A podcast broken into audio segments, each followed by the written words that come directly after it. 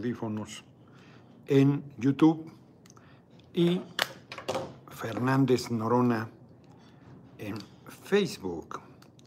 ¿Cómo están? Seis de la tarde en punto.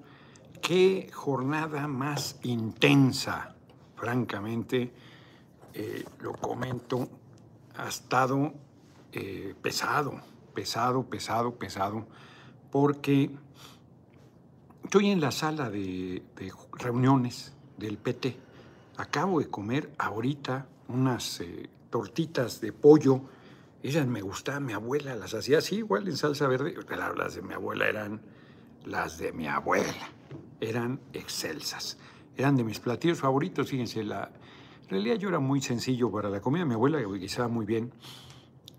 A mí me hacía feliz con pechugas empanizadas, que eran caras porque el pollo. Fíjense, a mí la pechuga no me gusta, pero las pechugas empanizadas, que es muy seca, pero que es como era flaquita y empanizada y con salsita y el puré de papa que hacía mi abuela, con eso yo era inmensamente feliz. Las tortitas estas de pollo, deshebrado quizás en salsa verde, también. Hacía una carne de puerco costillita con calabacitas y elote superior. Y hacía un espinazo de puerco, cabrón, con pulque, fu, era otra cosa. El mole de olla. Mi, abuela guisaba muy bien, guisaba muy, muy bien. Ya saben, es como con la mamá, nadie la iguala, o sea, tú como hijo, como niño, como niña, como niño sobre todo se me hace, ¿eh? los guisos de tu madre, en este caso de mi abuela, serán la neta del planeta. Las personas, las mujeres, he sido muy afortunado, las mujeres con las que yo he vivido, ni una guisa, cabrón, ¿no? no han tenido que participar en una competencia desleal, donde mi abuela siempre saldría ganando y yo 40 años comiendo en la calle, ¿no? Con todo lo que eso implica. Prácticamente nunca como en casa, ni el desayuno siquiera, ni unos huevitos, nada, todo siempre en la calle, es una locura, pero bueno, así es. Entonces acabo de comer porque se alargó la sesión, está crujiendo la alianza eh, no, no voy a andarme con eufemismos. Estamos en un momento álgido. Tuvimos hoy una reunión por la mañana. Nacho Mier, yo sigo insistiendo, es un buen amigo y compañero que tiene palabra. Y está batallando mucho porque eh, yo creo que el Partido Verde está haciendo un reclamo con razón, aunque en la iniciativa que hoy ya no se alcanzó a discutir y que tenía interés en que aprobáramos, había, desde mi punto de vista, afectaciones a los trabajadores. Hoy no está regulado el tema de los préstamos. Hay sofoles, les llaman, unas entidades gandallas que le cobran. Vi que una cobraba hasta 120% de interés. No estoy hablando de Banco Azteca, estoy hablando de, eh, que llegan ahí y se toman de clientes cautivos a los trabajadores trabajadoras, ya saben que no le pierden porque de nómina les, les descuentan directo a los trabajadores trabajadores. Los sindicatos o los gobiernos municipales o estatales ponen a los trabajadores y es un abuso terrible. Hay que regularlo, en eso estamos de acuerdo y había una iniciativa para regularlo, pero el mundo al revés.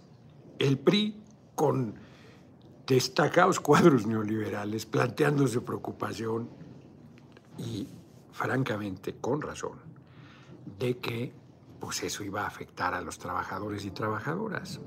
Y nosotros, el movimiento, pues no podíamos aprobar eso. Yo le mandé un mensaje a Racho Mier diciéndole, oye, yo en eso ya una vez se aprobó en la pasada legislatura con Mario Delgado una iniciativa para el ahorro de los trabajadores, darle más manga ancha a los bancos. Es un error, es la única cosa que se ha aprobado contraria al interés eh, del pueblo. Eh, por nuestra legislatura, pues también cometemos errores y hoy habríamos cometido un segundo error.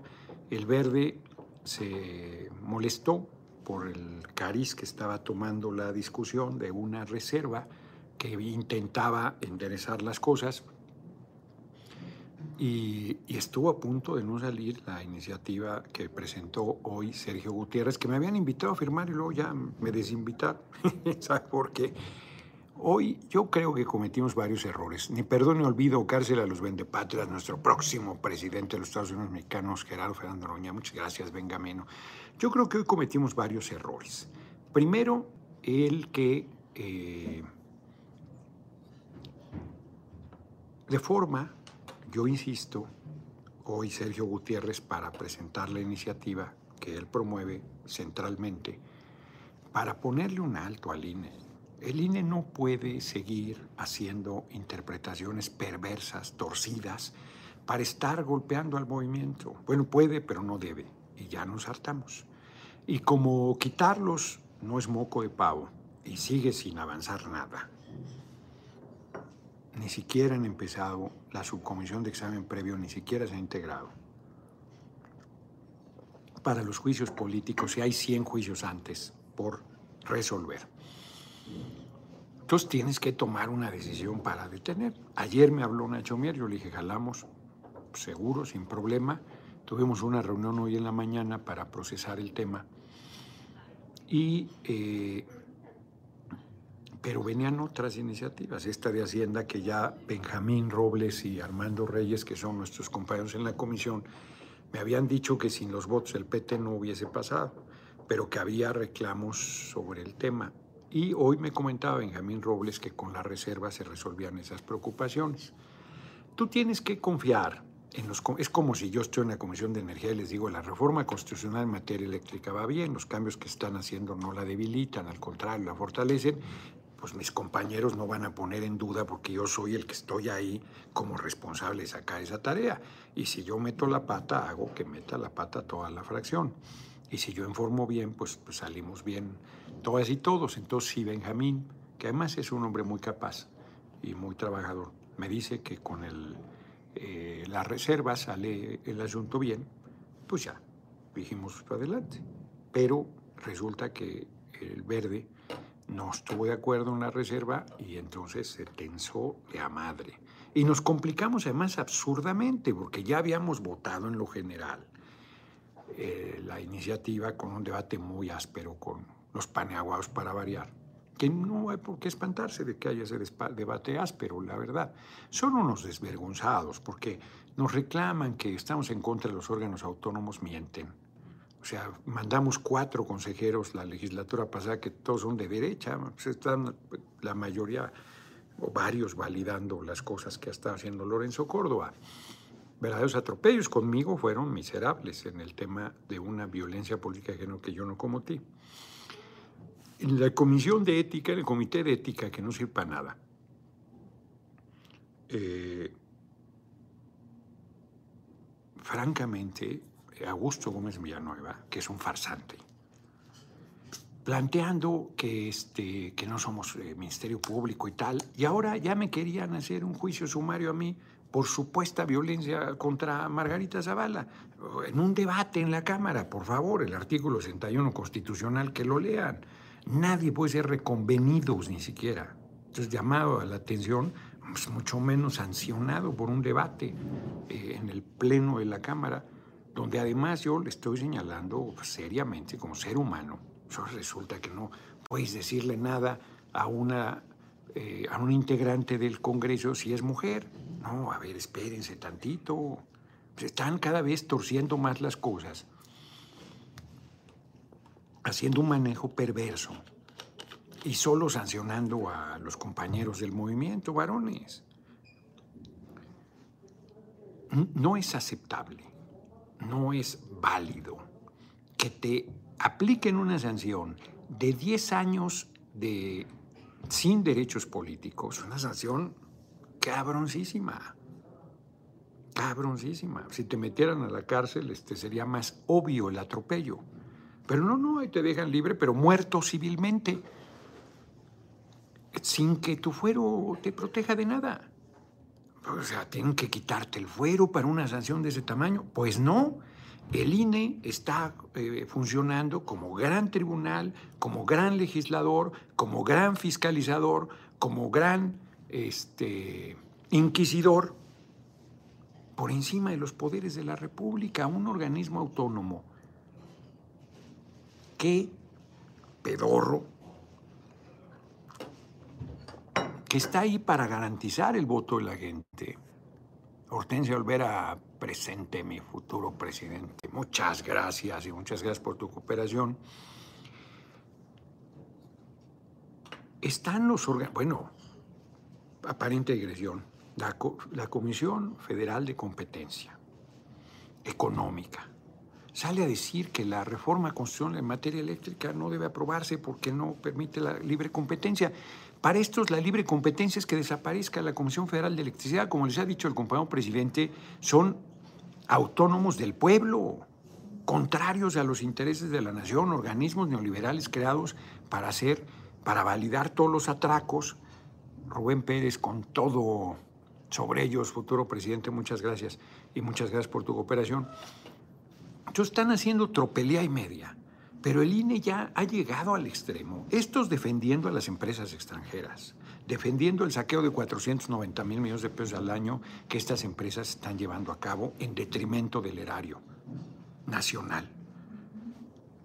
Validando que se queden con el 100% del mercado de la electricidad, que es de 6 billones 300 mil millones, y que Comisión Federal de Electricidad desaparezca como generador de energía eléctrica validando que carguemos con el mantenimiento de la red de distribución y que no lo paguen. Alfaro Siqueiros, gracias por su dedicación desde Massachusetts. Muchas gracias. Me da risa por, porque debe ser David Alfaro Siqueiros redivido.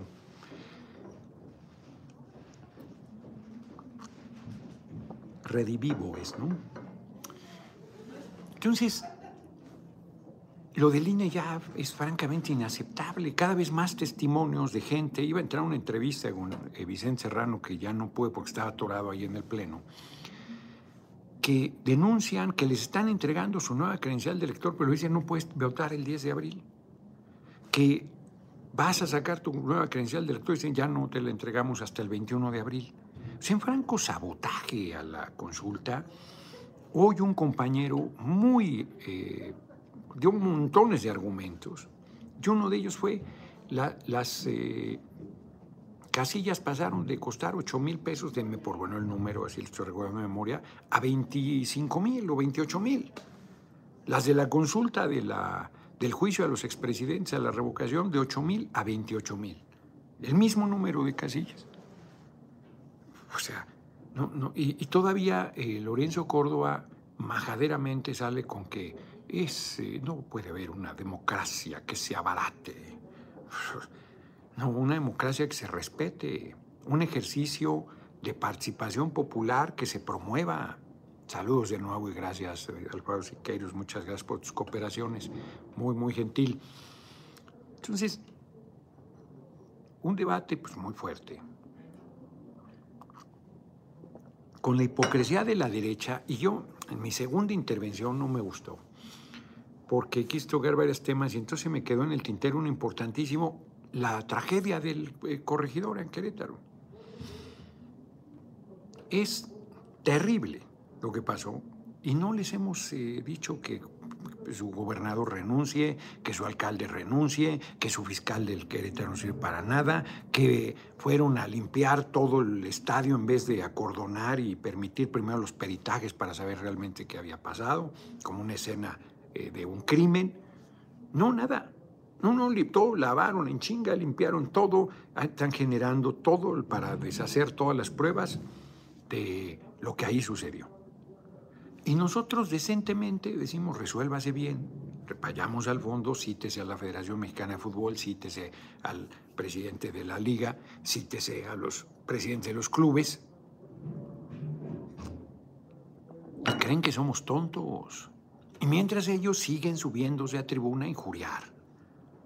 Cretino de Cuadri tiene derecho a aspirar a la candidatura de la derecha.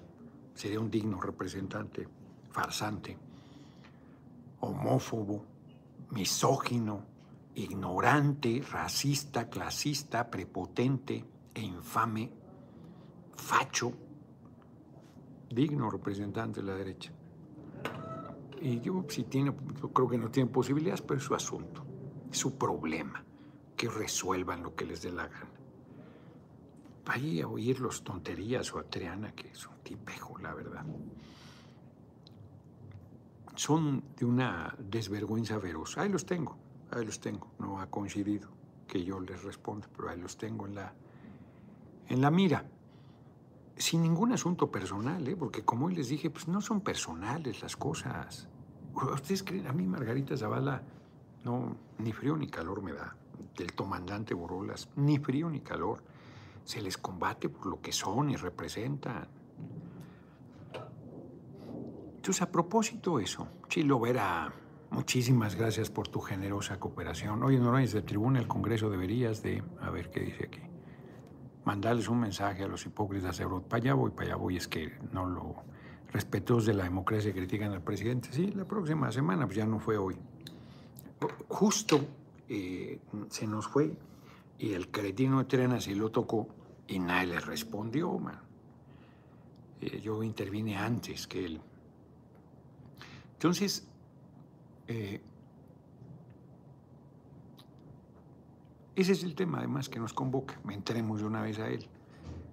El Parlamento Europeo primero es falso que por unanimidad fue por mayoría.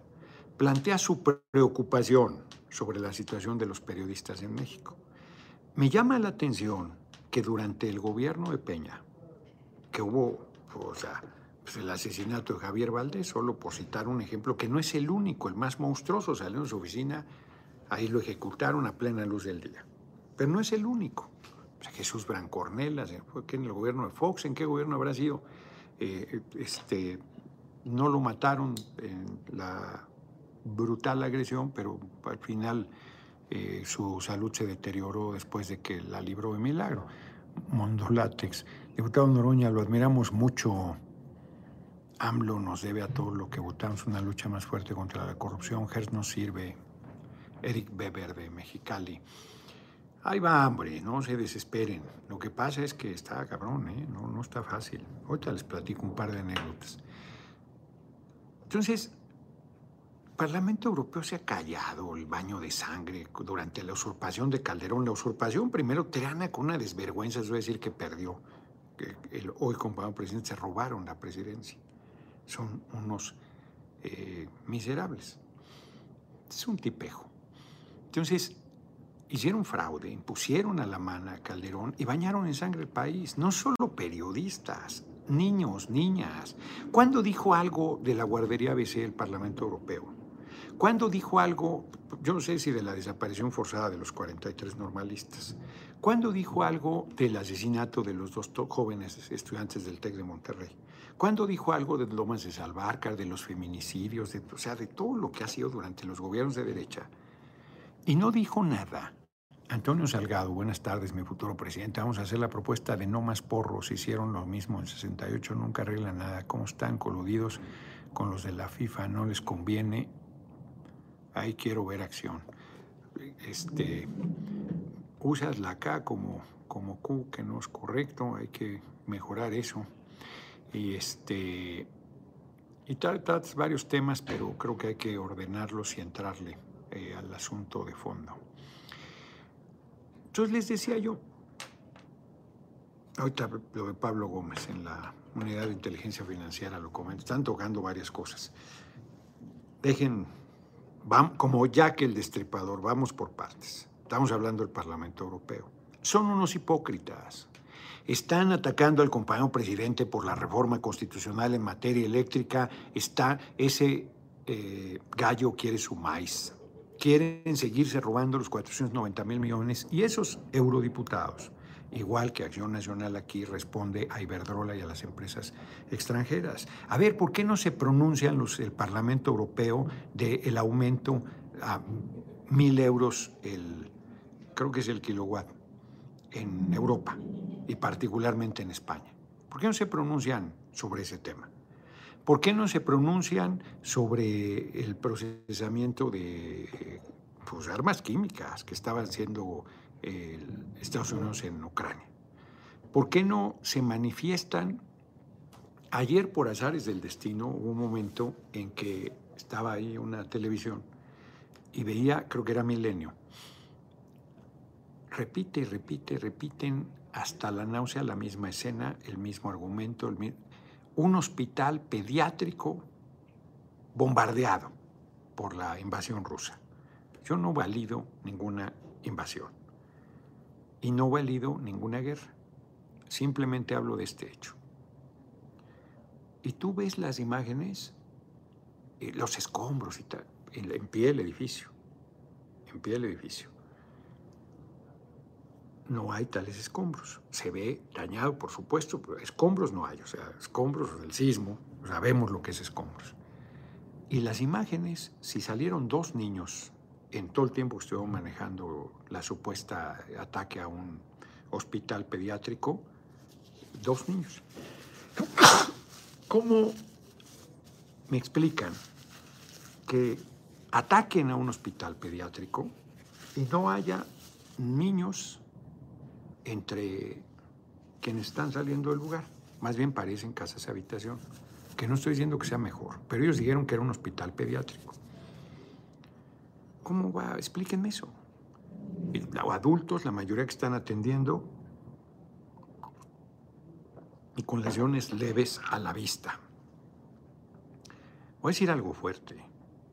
Son mucho más brutales las imágenes de lo que sucedió en el Estadio Corregidor el sábado pasado que las que vi ayer en televisión un momentito sobre el supuesto ataque a un hospital pediátrico. Y luego decía el de la OMS, el que nos ha traído aterrorizados por el bicho, decía que había ataques a 19 hospitales en Ucrania y hay 10 muertos. Ah, cabrón. A ver, explíquenme esa ineficacia de mortandad de un ataque a 19 hospitales que es absolutamente censurable, de ser cierto, que solo causa 10 muertes. Rusia está tomando el control de las centrales nucleares ucranianas y ya habían dicho que había bombardeado una y no sé qué, y fue falso. No ha habido ninguna desgracia en ese sentido. Hay una campaña, Arcadio Barrón y López, señor diputado, magistral, tribuno político patriota, Isabel Juárez Carvajal, muchas gracias por tu cooperación. O sea, ¿qué es lo que les estoy diciendo? Están mintiendo censuran a los medios rusos además, no te permiten en Europa, en la civilizada, en la preocupada Europa, en ese parlamento de mujeres y hombres eh, tan politizados, validan la censura a los medios rusos. Pero se atreven a plantear la preocupación legítima sobre la integridad de los periodistas en México cuando saben perfectamente que la violencia que están viviendo, no solo los periodistas, sino el pueblo, los periodistas dentro de él, no está generada por nuestro gobierno. No son actos de represión, no son actos de ataque a la libertad de expresión, no se les están prefabricando delitos, inventando delitos, metiendo a la cárcel, no se está desapareciendo y mucho menos haciendo desapariciones forzadas, no se está amenazando, no se está presionando para que sean despedidos. Los periodistas van todas las mañanas, o sea, con los presidentes de Peñas y atrás, incluidos los que usurparon la presidencia como Carlos Salinas y Calderón, no permitían una pregunta libre de un periodista. Si se sentaban a platicar con alguien era con las vacas sagradas como López Dóriga o Carlos Marín, vaquita de Bacota, sagradita y sagradota, y ya sabían lo que les iban a preguntar. Y podían revisar inclusive, no era en vivo la entrevista, eran grabadas siempre, y podían, aunque ya sabían la pregunta, revisar el video, revisar su contestación y autorizar o no la difusión de la misma. O sea, más cómodo no podía ser. Y el compañero presidente se presenta todas las mañanas a pecho descubierto, con los temas que él considera importantes, pero con la prensa tirando lo que quiera, con absoluta libertad. Y dicen que hay ataque a la libertad de expresión. O sea, Loret puede infamar a la, al compañero presidente y a su familia impunemente. Se desarticula su intriga y tan tranquilo y ni siquiera reconoce. Carmen Aristegui es la hora que no ha reconocido. Ya quien hizo la investigación dice que no hay ningún conflicto de interés y les vale bolillo. Daybreak, saludos otra vez, me tocó verlo en vivo. Qué bueno, un abrazote y muchas gracias por tu cooperación. Y el Parlamento Europeo le vale madre, porque lo que está defendiendo es a las empresas eólicas y fotovoltaicas y a las empresas de electricidad privada europeas, que se están llevando 490 mil millones de pesos al año de robo, no de aparte sus ganancias. Pues, ¿Cómo no vas a estar de acuerdo que despedacen a la principal empresa pública en siete cachitos, que le quiten el cerebro, que es desde nace el órgano de planeación, y lo hagan un organismo autónomo lleno de neoliberales defendiendo los intereses de las empresas privadas extranjeras? Y, por ley les tengas que comprar primero a ellos antes que tu propia producción, aunque sea limpia. O sea, y, todavía la, la, Comisión Federal de Competencia Económica dice que organismo autónomo sale a decir que no se haga la reforma. No, la presión es enorme sobre el tema. Y la gente, en vez de algún sector, de darse cuenta de la importancia de la batalla que se está dando, pues sigue viéndose el ombligo. Está cabrón comprándose todas estas necedades. De verdad, o sea, yo les digo, explíquenme el giro de Estados Unidos en relación con Venezuela. Yo se los explico, pero explíquenmelo los que dicen que el monstruo ruso y tal y tal. Y mañana modifican y, arreglan la relación con Rusia y entonces vuelve a ser el dictador Maduro. Y todo mundo se lo vuelve a comer. Y yo digo, bueno, no todo mundo, quien se come esas cosas. Y yo digo, oigan, pues yo creo que ya estuvo suave. Yo creo que nuestro nivel de politización tiene que incrementarse. Y ya no dejarse enredar por estos este, pues manipuladores. Hay gente, Elmer Bauman, Noroña 2430, también golpetean AMLO en la Unión Europea, Estados Unidos, por su postura neutral sobre Ucrania, claro. Ahora resulta que les preocupan tanto los periodistas. Exacto. Si México dijera sanciones económicas a Rusia, ni, diría nada ni de los periodistas ni de nada pero traen toda la presión. Según Jalife, que es muy pragmático, él cierra ayer su intervención diciendo una frase en inglés, we have no choice, que es, pues no tenemos para dónde hacernos, sería la traducción al español. Yo creo que siempre tenemos para dónde hacernos. O sea, no es no. Ahí sí yo les recomendaría una obra de teatro chiquitita, chiquititita, se lee en una sentada, que se llama Pedro y el Capitán, de Mario Benedetti. A mí Mario Benedetti fue el que me hizo leer.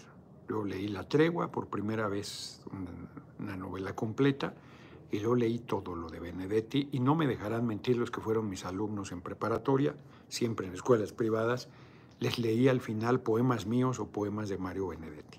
Tenía el libro completo de poemas. Yo que no leo poesía, los de, Benedetti era una poesía militante.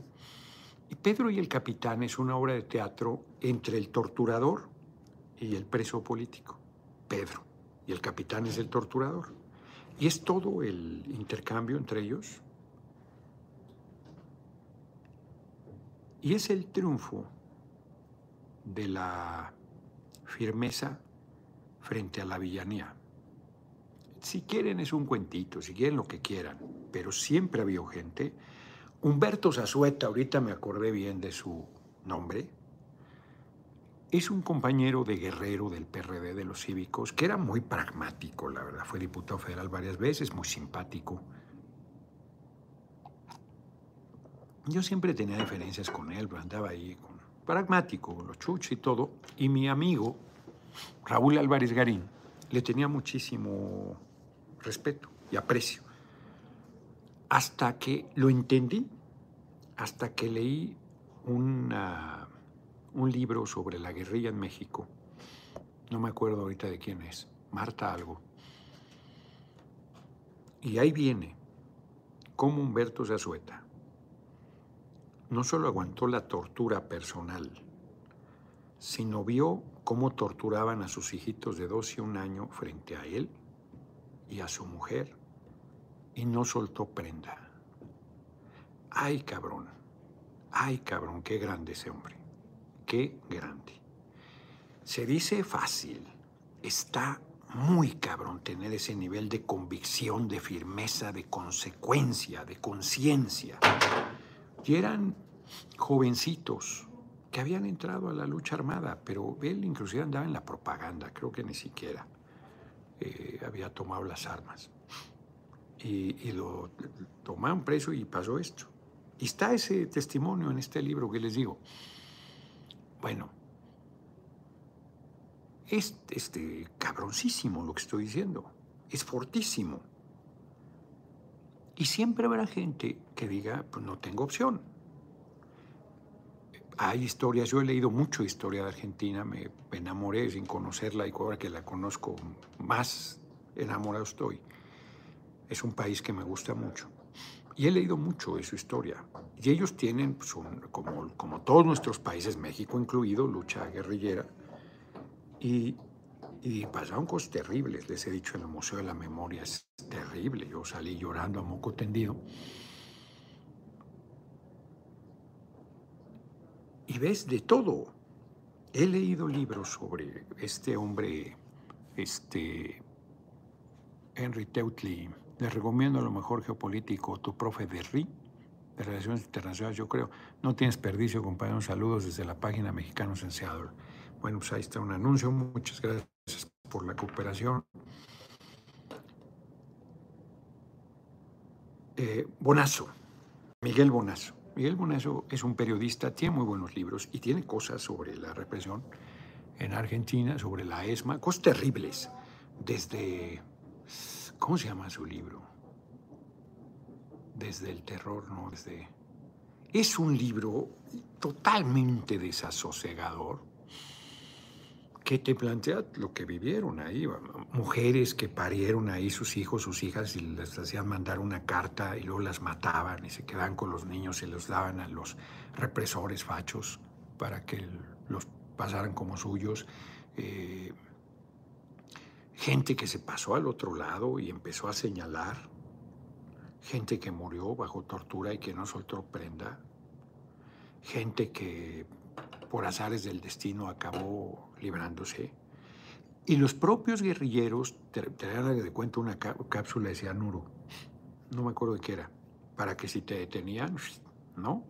O te planteaban que aguantaras, que era terrible, que aguantar 24 horas la tortura, y después de 24 horas hablaras para que le dieras tiempo a todo mundo de, de escurrir el bulto. ¿La memoria qué? ¿En donde ardía? No, no es ese. Es que no hay ninguno desde el Bonazo. Es sobre la ESMA, fíjate, sobre la Escuela de Mecánica de la Armada, que era el centro de torturas. Una cosa terrible. El lugar es. No, no, entras y es, terrible, terrible, No tiene nada, no tiene instrumentos torturas, te, te, dice que hacían en cada lugar. No, no, no. Y está la carta de, ya se los he comentado, de Rodolfo Walsh Recuerdo de la muerte, ese debe ser. Recuerdo de la muerte. Es fortísimo. Por ahí yo lo tengo. Y la verdad es que tú no puedes pedirle a nadie pues, que aguante más de lo que pueda aguantar y pues, que no traicione o que no se doble o que no se quiebre o que lo que sea. Pues cada quien sabe además hasta el momento, si vas a poder mantenerte o no. Yo afortunadamente nunca he tenido que vivir una situación de esa naturaleza. Pues lo más que, bueno, hoy que Claudia Sheinbaum en la mañanera anunciaba lo de la cuarta sección del bosque de Chapultepec, pues ese momento en mi vida fue casi un año muy duro, muy difícil, muy solo, donde denunciamos, me llegaron los documentos, ya lo he dicho, me llegaron los documentos, pues estuve un tiempo ahí, pues, me llegan tantas cosas, yo no era ni diputado, y me llegó toda la información, el expediente, con Sergio, ¿cómo se llama el militar que murió? Gallardo, Sergio Gallardo, este, firmaba uno de los documentos, Sergio Gallardo, donde alertaba, ni siquiera... Gallardo Bonilla, ni siquiera de la gravedad del hecho, decía simplemente que iba a ser un problema con el abasto de agua y con la movilidad. Y que él sugería que el secretario de la Defensa y Mancera se reunieran para que les liberaran las licencias y, y mejorar el precio del predio, 8 millones y medio de metros cuadrados de bosque, que querían mil millones de dólares por él. Y iban a hacer ahí un super negocio. Cuando yo vi los documentos no daba crédito, hombre, ahí está la fábrica de pólvora del siglo XVI, a un lado está la ermita de Vasco de Quiroga, pero ahí en la, mera frontera, ahí pegadito, eh, es un área boscosa de lo que era el bosque Chabultepec, hay un acueducto de antes de la colonia, porque es una zona que ha abastecido de agua a la a la Ciudad de México. Isabel Juárez, el INE opera a nivel nacional, Tlaxcala los condicionan a no votar cuando tramitan su INE, a seguir denunciando. Pues es lo que dije, que están exigiéndole a la gente. Hay quien me dice que hasta firman un documento que no deben votar en la consulta. Bueno, pues eso, eso no te pueden obligar. Pero luego la gente se deja imponer ese tipo de cosas. Total, que les decía yo, cuando vi todo eso, pues no daba crédito. Cuando revisé las fotos y todo, pues es evidente que la información venía de dentro de las Fuerzas Armadas. Es evidente. No fotos aéreas, no, no, no, no. Yo ni la conocía por dentro de esa zona. Dije, pero ¿cómo van a vender el campo militar número 1F? Yo estaba seguro, y seguro también que me mandó la información, que cuando yo lo hiciera público eso iba a ser un escándalo. Los medios que hoy se les pidió un minuto de aplausos. No sacaban nada, nada. Transmitía yo en vivo la rueda de prensa con todas las pruebas y no sacaban nada, cabrón. Y el ejército sí que tomaba los mandos, sí que tomaban nota y empezaron a entrar a mi casa a amenazarme, primero de manera velada, se he platicado, hombre, que un día tenía una pisada, el, colchón de mi casa aquí en el centro. No, no, yo no tengo cama, tengo el colchón en el piso. En Tepoztlán quería lo mismo, pero ahí te mueres, porque como hay alacranes, tú el colchón en el piso y no la cuentas. Tenía yo esa peregrina idea y Emma me dijo, estás perdido, no vamos a sobrevivir. Bueno, tenía un pie ahí, y Emma me super cagoteó. ¿Cómo ve tu pieta patota y ficción? El problema de Europa no es culpa de México. Si quieren culpar a alguien en Estados Unidos, que es quien les metió en ese problema, no fue México. La venta de armas y el consumo de drogas, claro. Son unos hipócritas. Y están haciéndole la tarea a Estados Unidos también. De lacayos. Bueno, pues un piecito. Le dije, pues sí, ese no es mi pie, hombre. Yo calzo el 10, no estoy presumiendo nada. ¿Es así? Bueno. Y me dice, sí es cierto. Y luego ya les he platicado un mueble que me lo vendieron en Querétaro, por cierto. Mi amiga Alicia Colchado, Víctor, su mareado, nos lo trajeron. Son súper generosos, son muy generosos. Me mandó información sobre el corregidor que tengo que ver. Eh, pues no, nunca se pudo abrir una puertita que tenía ahí y un día veo y abierta. Ah, cabrón, gracias por el servicio. Y luego me dejaron un recado pues, que te va a chupar la bruja. Y yo no me daba por enterado, aunque era evidente. Bueno, hasta que entraron a donde fue Corre la Voz, en Luis Potosí 98, la Roma, si mal no recuerdo, que ahí este, organiza Santiago Álvarez Campa el espacio, le prestó a Emma una habitación para que llevara todas sus cosas, porque en el sismo de septiembre de 2017 pues, se quedó sin departamento. Y ahí entraron y pusieron a toda la casa para que no hubiera duda, como 10, 12 anuncios de qué bonito nidito de amor se los va a cargar la chingada. Y les he platicado que el, de la inteligencia de la policía de la capital del país, del gobierno de Mancera, me dijo, no, fíjate, Noroña, que sí es el ejército, ten cuidado. No, bueno, o sea, pero nada. Y las protestas que yo hacía en el campo militar número uno, en las puertas, cada vez se ponían más feas, porque empezaron a, a, dejar que no entraran por sus hijos, ni por lo tanto no salieran y no entrar el siguiente turno en las escuelas que había dentro del campo militar número uno, 1F. Y entonces nos empezaron a echar a la gente encima y nos metían a provocadores también, muy agresivos. Fue muy difícil y obvio. O sea, al principio nos acompañó un grupo como de medio centenar y luego fue bajando. Y al final yo creo que no llegábamos a 10. Ahí me acompañaba mi hermanito Alfred Vargas y, y un puñadito, ¿eh? No, no se crean que... No, se fue. Tenía vigilancia 24 horas en su casa. ¿Valfred? Sí. Mm. Dice ahora que Valfred tenía vigilancia a las 24 horas en su casa. Estuvo feo, estuvo feo. Ocho meses que no sacaba nadie nada. Hasta que, eh, creo que fue Mario Delgado que hizo una declaración y salió en el Reforma y el Universal. Él hizo también un video sobre el lugar, ya después. Y me invitó eh, Manuel Bartlett, no sé quién de los senadores movió el tema, tuvo Laida Sansores, Mario Delgado, otro compañero que era suplente de Manuel Camacho, que había ya fallecido, y me dieron una cobertura y subieron los compañeros que, que- noroñistas que se asumen hoy, subieron el video porque iba a poner ese título hoy, yo compongo las canciones para que el pueblo me las cante, decía José Alfredo Jiménez. Pues yo no tengo problema que pues, no quieran reconocer nada de nuestra lucha. Claudia lo sabe. Compañero presidente, ni se diga. Compañero presidente llegó al gobierno y dijo voy a vender el campo militar número 1F. No, pues entonces yo salí compañero presidente. No, no, solo va a ser una parte donde ya está afectado, donde ya fue intervenido. No, no, no, no, no. Pues así le dijeron a mamá, nomás tantito, somos, fuimos seis, dijimos cinco. Quedamos cuatro porque una ya es ex hermana. No, no, no, no, no, no. O sea, y la gente pensaba que yo me iba a aguantar, no. Y ya les he, todo eso se los he platicado. Hablé con el compañero, secretario de la Defensa, general Crescencio Sandoval, fue la primera vez que hablé con él. Fue súper gentil, me dijo, no, no, ya tengo instrucciones del presidente, ni te preocupes de que no. Y hoy se materializa eso.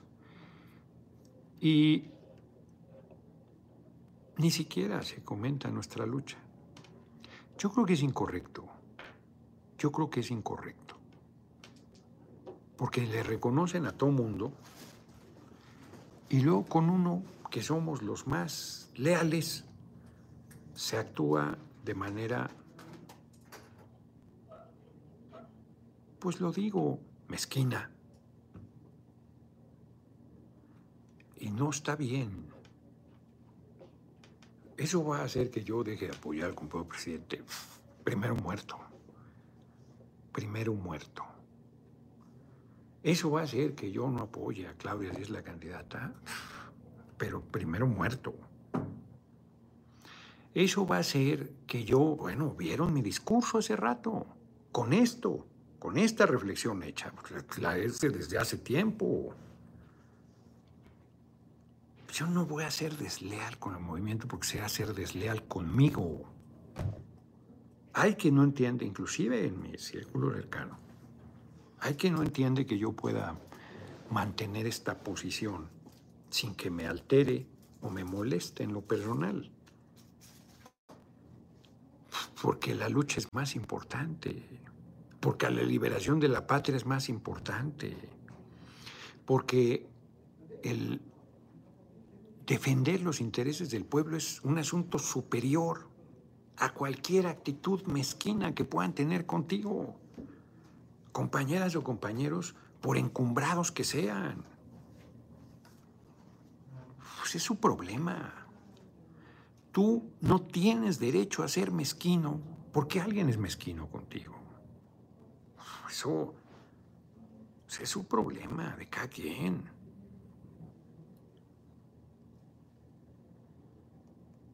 Y obvio, hoy le mandé un mensaje a Claudia, ahí abierto en Twitter, no, no, no privado, abierto, de que esa, esa zona boscosa debía llamarse Sergio Gallardo Bonilla, porque gracias a los documentos que ese hombre hizo, se tuvieron los argumentos de la gravedad del tema, lo sacaron de ahí lo mandaron a Cancún. Y en Cancún apareció suicidado. Pues yo no les creo nada porque fue en los meses de amenazas muy fuertes hacia nosotros. Y no andaban con bromas, como Cienfuegos, pues que lo hayan declarado libre de los cargos que decía Estados Unidos es una cosa y que sea una almita bien hechora es otra. Pues más digo, la cara puede engañar, pero yo creo que a él, igual que a Lester y a que Onésimo Cepeda, se les ve el alma en la cara. Entonces, pues mínimo debería llamarse Sergio Gallardo Bonilla ese, ese lugar. A la fecha yo no sé quiénes me mandaron los documentos, a lo mejor fue él. Yo no lo sé. Nunca nadie se ha acercado ni siquiera a estas alturas a decirme, fíjate que esto, o nosotros, nada, nada, nada. Fue con una discreción absoluta. Y les he dicho que en el momento que yo me di cuenta que habíamos ganado Ramsés Parra, ¿Por qué se cayó la Unión Soviética? Pues porque se tropezó, yo creo. Ahorita Ramsés, perdón, pero no me voy a meter ahorita en ese tema.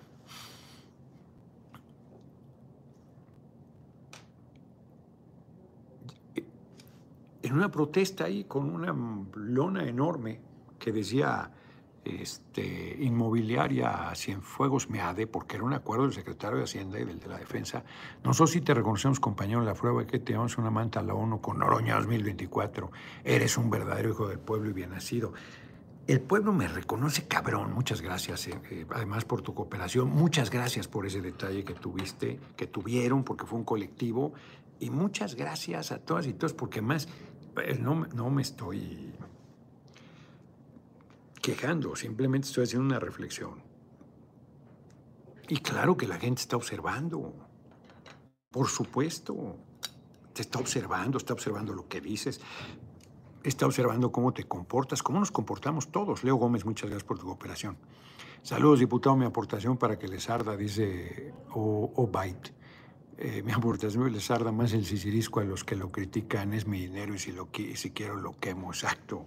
Muchísimas gracias por su cooperación, que ya va en 120 dolarucos, muy agradecido.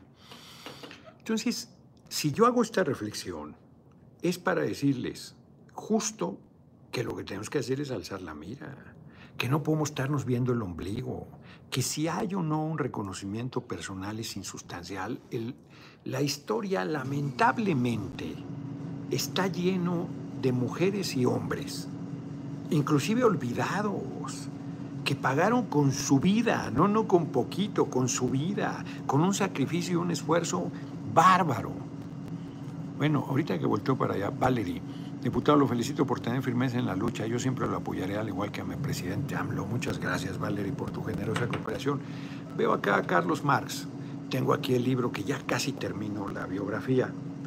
Y este hombre, por ejemplo, esa biografía pues es culebra, la verdad, con Marx pasó eh, dificultades económicas enormes y Engels fue siempre su soporte económico, eso es cierto.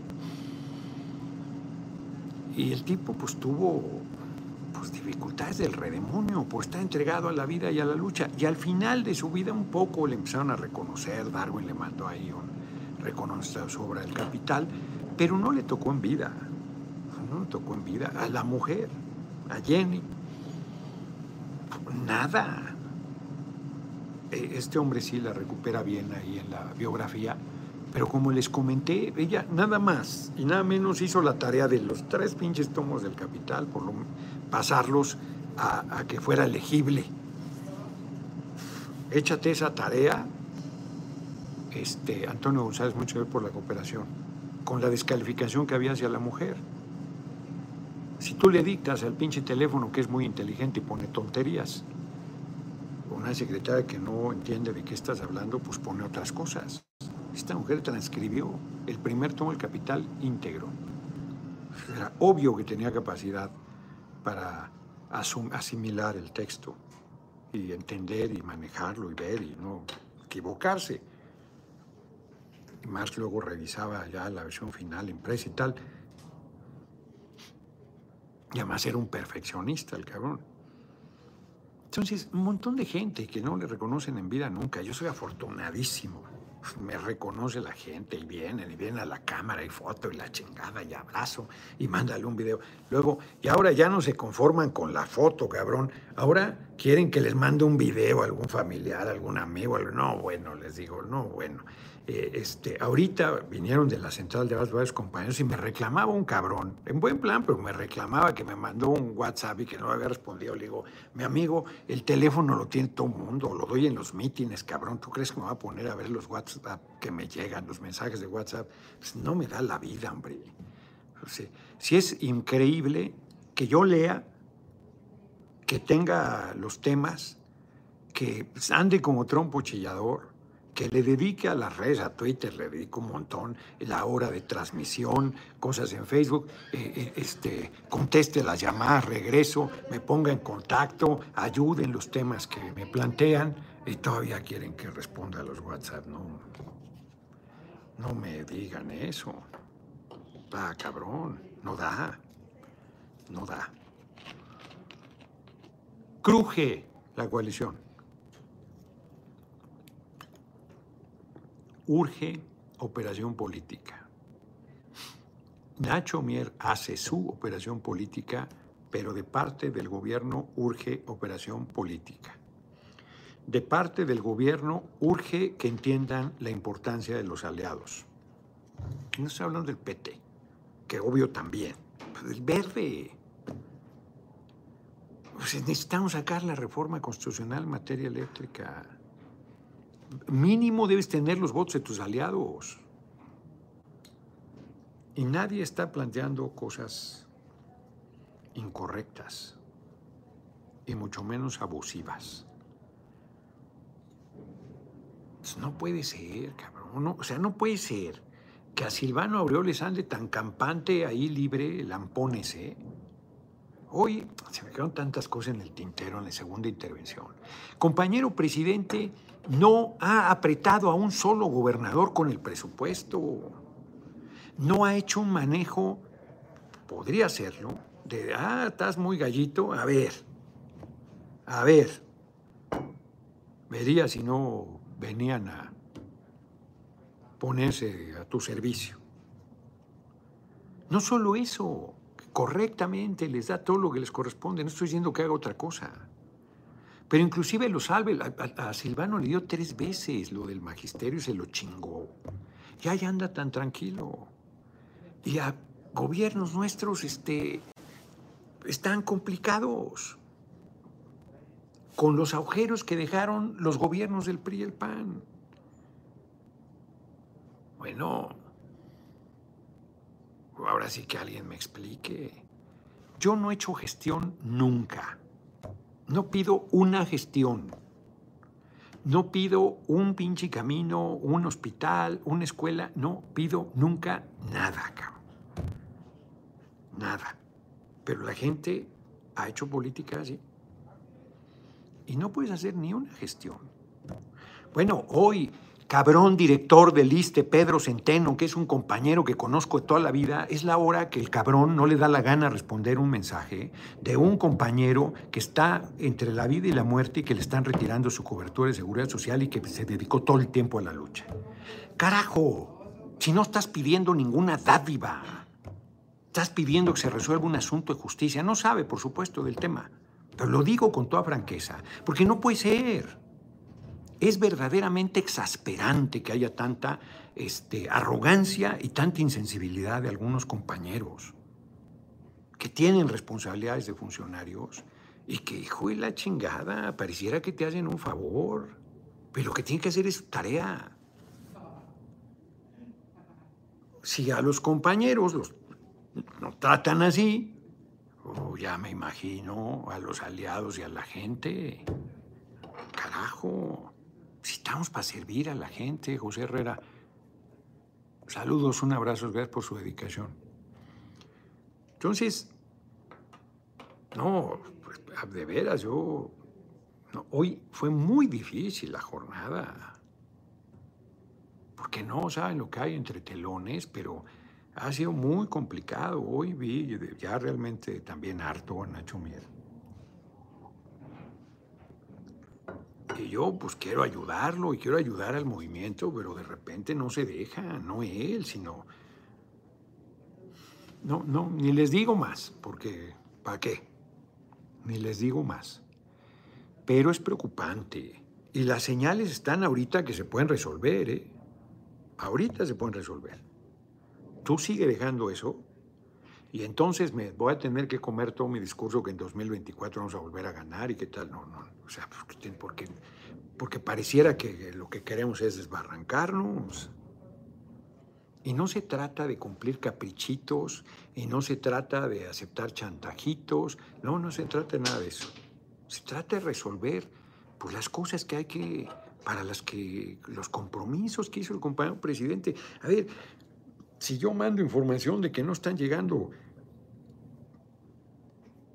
los derechos constitucionales de los adultos mayores, pues tienen que resolverlo, no porque lo mande yo, el que lo mande cualquiera. Ahí va mi aportación, es AHI, ahí. Ahí va mi aportación, como dijo el pasado compañero, para usar del Sicilisco a los Paneaguados. Saludos de Carolina del Norte, mi próximo presidente. Siempre veo tus videos. Roberto López, muchas gracias. Muchísimas gracias. Pues va muy bien las cooperaciones, como siempre. Yo se los agradezco mucho. Vamos a resolverlo. Pero de repente uno también tiene que decir las cosas, porque si no se te quedan ahí, este, te hacen daño. No, no, no, no. Está cabrón. En fin. Vamos a las efemérides antes que se nos acabe el tiempo a ver unos comentarios. Aureoles Conejo a la cárcel, ahí debe estar, hombre. Saludos cordiales, Noroña José Ábalos. Carolina Rosas, pues me temo, Noroña, que si se va por ese camino de que te comas tu discurso nuevo, la verdad que Morena esté con todo, deja todo por apoyar a los contrarios. Eh, a los likes, los likes, se me olvida, 1170 mil likes, Arnulfo Llerenas. No, no me voy a comer mis palabras, hombre. Roberto Origel, empecé a ganar dinero intercambiando bitcoins. Les ha ido bien a los que han estado ahí con el bitcoin, eso no quita la especulación. Amelia Lariz, la hermosa, aquí le dice María Consuelo. Dorador, ánimo, firme y siempre para adelante. Es la carga más pesada de un niño comprometido, darse cuenta del derrador apático y conflictivo. y este, sí, hombre, y a veces que pareciera que nos metemos el pie solitos. Lo vamos a resolver. Hoy fue una jornada difícil y salió. Y salió. Que es lo importante. Entonces, pero parecía que no. No, qué ganas. Qué ganas de complicarnos. La verdad es que sí, sí, es muy difícil. Hoy, por ejemplo, en la fracción del PT Bien, Tuvimos una muy buena reunión. El martes vamos a tener una más fuerte, pero va a salir bien. Eh, y ahora fue acá en la relación. Y, reitero, yo no sé qué esté pensando Nacho, pero este, conmigo cuentan, hombre, ellos, conmigo cuentan. Y con el PT, hombre. Pero sí está, sí está cabrón. Sí está cabrón. El propio Sergio Gutiérrez hoy se estaba desesperando yo creo que él cometió el error de quedarse a conducir la asamblea cuando era una iniciativa presentada por él. Él debió haberse bajado como un diputado más y que se hicieran bolas la mesa directiva y sacaron, sacaran el debate. Pero iba a ser un debate difícil y, ha tomado, al final, ha tomado eh, experiencia, pues, tablas, y la verdad es que lo, lo ha estado haciendo bien.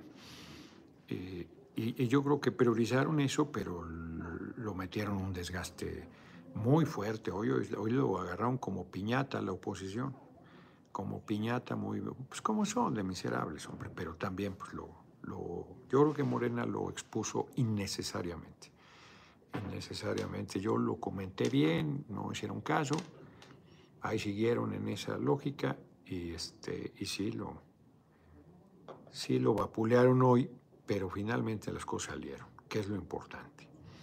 Nos vemos, tengo que salir corriendo al aeropuerto, voy a Tabasco, voy a Tabasco, Tabasco es un primor, cansado.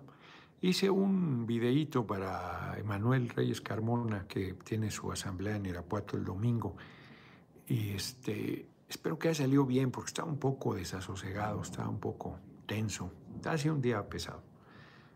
Pero ahí van las cosas, porque eso en la tribuna ustedes no vieron eso, les puse una zapatería, una zapatería. Andrés Moreno, muchas gracias por tu cooperación, muy generosa. El movimiento no está un caudillo porque el grupo tiene una apatía que asombra, ese debe ser usted, porque se va AMLO y se queda céfalo el movimiento. Juan Vázquez, pues yo ahí estoy haciendo el esfuerzo, ¿no? Pero Rogelio, de tu bolsillo no, y si no te gusta que haces así, dice Rosa María a alguien que seguro está molesto porque llevan 205 dólares de cooperaciones. Fíjense que yo estoy eh, cada vez más claro de que yo sería el relevo que el movimiento debe tener. Por eso piensan también mis otras compañeras y compañeros que están queriendo. Basilio Velasco, Noroña para presidente 2024-2030, el mejor para suplir al presidente. Voy a Tabasco, sí, mañana. Solo vas donde pagan tus lujos y te regalan cosas materiales. Dice Delta 30 Romol. Este, ¿cómo lo ven? Eh, si ayer fuiste a Palapa que me pagaran mis lujos. y ayer hice ocho días en Tláhuac, qué bonito evento, qué bonito evento, que me pagaran mis lujos. Me dieron una carnita de puerco este, en chile verde con verdolagas, lujazo. En una casita muy modesta ahí en Tláhuac. En la, ¿cómo le llaman? La, el, el, el Senegal, ¿cómo le llaman? A donde estuvimos en Tláhuac. La Híjole, tiene un nombre de... Se me olvidó. Sí, hombre. No, no, no, no saben. Solo voy a lugares hiper lujosos. Ay, ¿cómo? La ciénaga. La ciénaga. Héctor López Tijuana, ya, ya están, este, no minimices el problema del desabasto de medicinas, dice Motorruqueros, quién sabe quién. En Comitante piden todos los medicamentos, sueros y hasta los guantes. No queremos decepcionarnos de la izquierda, pues no se decepcionen. Sebastián Patricio, fraudulento Córdoba, ya oyeron sectarios, dice Víctor Chávez. Noroña es más fifí que nada, dice Pánfilo Escobar Vega. Su nombre viera la definición, Pánfilo. Vamos a las efemérides, ya nos pasamos de tiempo rápidamente. Ayer mi sobrina Aura Quintana Fernández se tituló de licenciada en psicología y le dieron mención honorífica para que hay nomás para el gasto, cabrón, para que vean si hay preparación y consistencia o no mis hijitos tienen maestría ya los dos. A mí me dio hueva, la verdad. Yo quería hacer una maestría en Italia, pero ni hablo italiano. Y era el lugar que más eh, tenían eh, fuerte el pensamiento marxista en esa época. Estamos hablando de los ochentas. Pero siempre fui... Y luego me metí a la política ya, menos todavía. Pero tenía yo ganas de irme a Italia a hacer una maestría. 1858 en Salamanca, Guanajuato, fuerzas conservadoras al mando de los generales Luis G. Osoyo y Miguel Miramón derrotan a los liberales a cargo de Anastasio Parrodi, dice Parrodi, pero es Parrodi y Leandro Valle. Un día como hoy en Salamanca. Ya van 207, casi 208 dólares para que se ardan, los que se arden. 1877 nace Pascual Ortiz Rubio, presidente de la República, quien se distinguió como ingeniero, escritor y político, fue presidente. 1930 al 32 renunció a la mitad de su mandato porque Calles lo tenía agarrado de los huevos. Él decían, aquí vive el presidente, el que manda vive ahí enfrente. Y le hizo la vida imposible, un gran revolucionario. Su libro de memorias llega a esa primera etapa y ya no cuenta cuando fue candidato a la presidencia y presidente. Es una lástima porque su relato sobre el tiempo que pasó varios meses en la cárcel en Lecumberri no tiene desperdicio. Está en la biografía que yo leí, se los, se los recomendé mucho.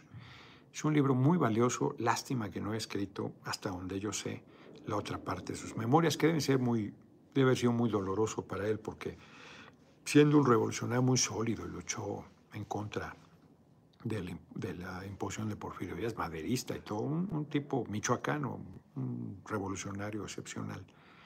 Eh, llegó a su más alta responsabilidad y ahí le cayó la calamidad de que Calles era el jefe máximo de la revolución. Entonces tuvo primero Emilio Portes Gil, luego Pascual Ortiz Rubio y luego Abelardo Rodríguez. Y luego ya Cárdenas, que sí se sacudió a calles de encima. 1911 en Villa de Ayala, Morelos, se levanta en armas. Un día como hoy de 1911, Emiliano Zapata para secundar el movimiento revolucionario de Francisco y Madero. Y ya estaba levantado en armas desde antes eh, por el reconocimiento a sus tierras. 1976 muere Daniel Cosío Villegas, mi amigo y compañero de lucha Gonzalo Yáñez sostiene que los 10 tomos de México moderno o algo así de Daniel Cosío Villegas es la base del pensamiento del compañero presidente. Historiador y sociólogo, fundador del Fondo de Cultura Económica y del Colegio de México. Un gran, gran intelectual mexicano, Daniel Cosío Villegas. La derecha lo retoma mucho, Krauss y todos esos tipejos, pero no le han aprendido nada.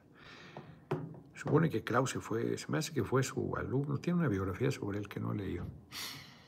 Nos vemos mañana, nos vemos mañana, transmito yo que desde Tabasco, no sé, ¿a qué hora es el vuelo de regreso mañana? Diana Segura, señor Noroña, usted diga y lo apoyamos para que vaya, es con Y, a todos los rincones de México. Pues en eso ando, Diana, en eso ando, realmente, no presumo, pero en realidad hay muchísimos lugares a los que no puedo ir, invitaciones de compañeros diputados muy generosos ahora en la reforma constitucional en materia eléctrica. Por ejemplo, Emanuel el domingo en Irapuato, pues no puedo ir. Eh, Sergio Gutiérrez quería que fuera a Minatitlán el pasado fin de semana, pues no pude ir, andaba en Sinaloa. 7.42. ¿El regreso? Pues alcanzo apretado a, a, No, yo creo que sí alcanzo en el aeropuerto mañana en Tabasco. Estamos con usted, licenciado, dice... Rosy ER, el tiempo y la historia recordarán sus buenas acciones por el país. ¡Ánimo!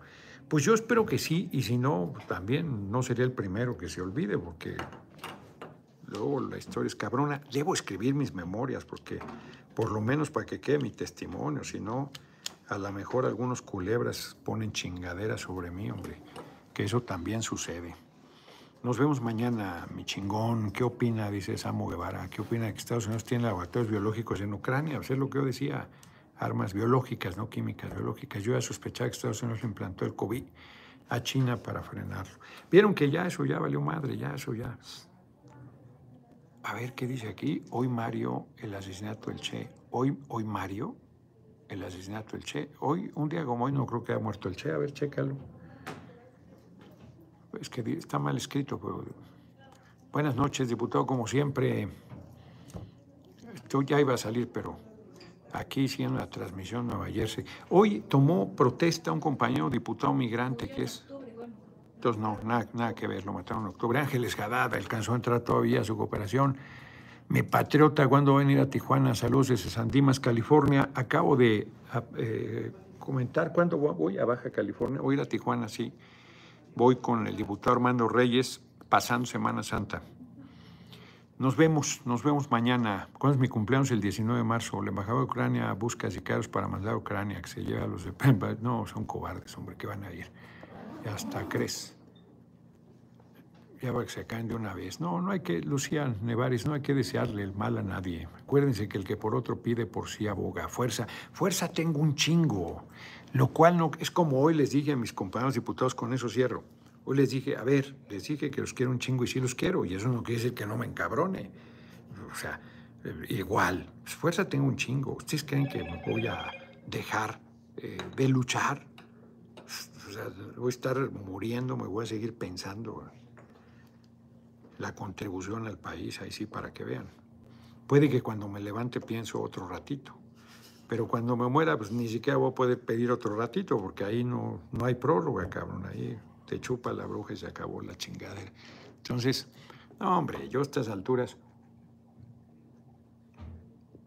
voy a cumplir 62 años. ¿Ustedes creen que me voy a morir en la orilla? No, hombre. No me conocen. Nos vemos. Nos vemos mañana. Murió el miserable militar boliviano que asesinó al Che. Ah, ahí está Miguel Saavedra. Empecé a leer un libro que empieza con el relato del asesinato. Entra y lo va a matar y el Che le dice, apunte y dispare bien porque va a matar un hombre.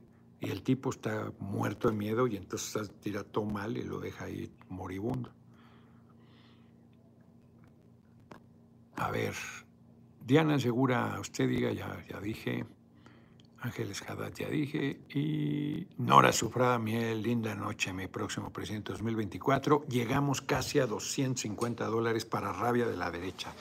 244 con 11 centavos para ser preciso. Nos vemos. Ay, cabrón, ya me pegué. Larga vida al mejor diputado, dice Pedro Aguirre. Eso chingado.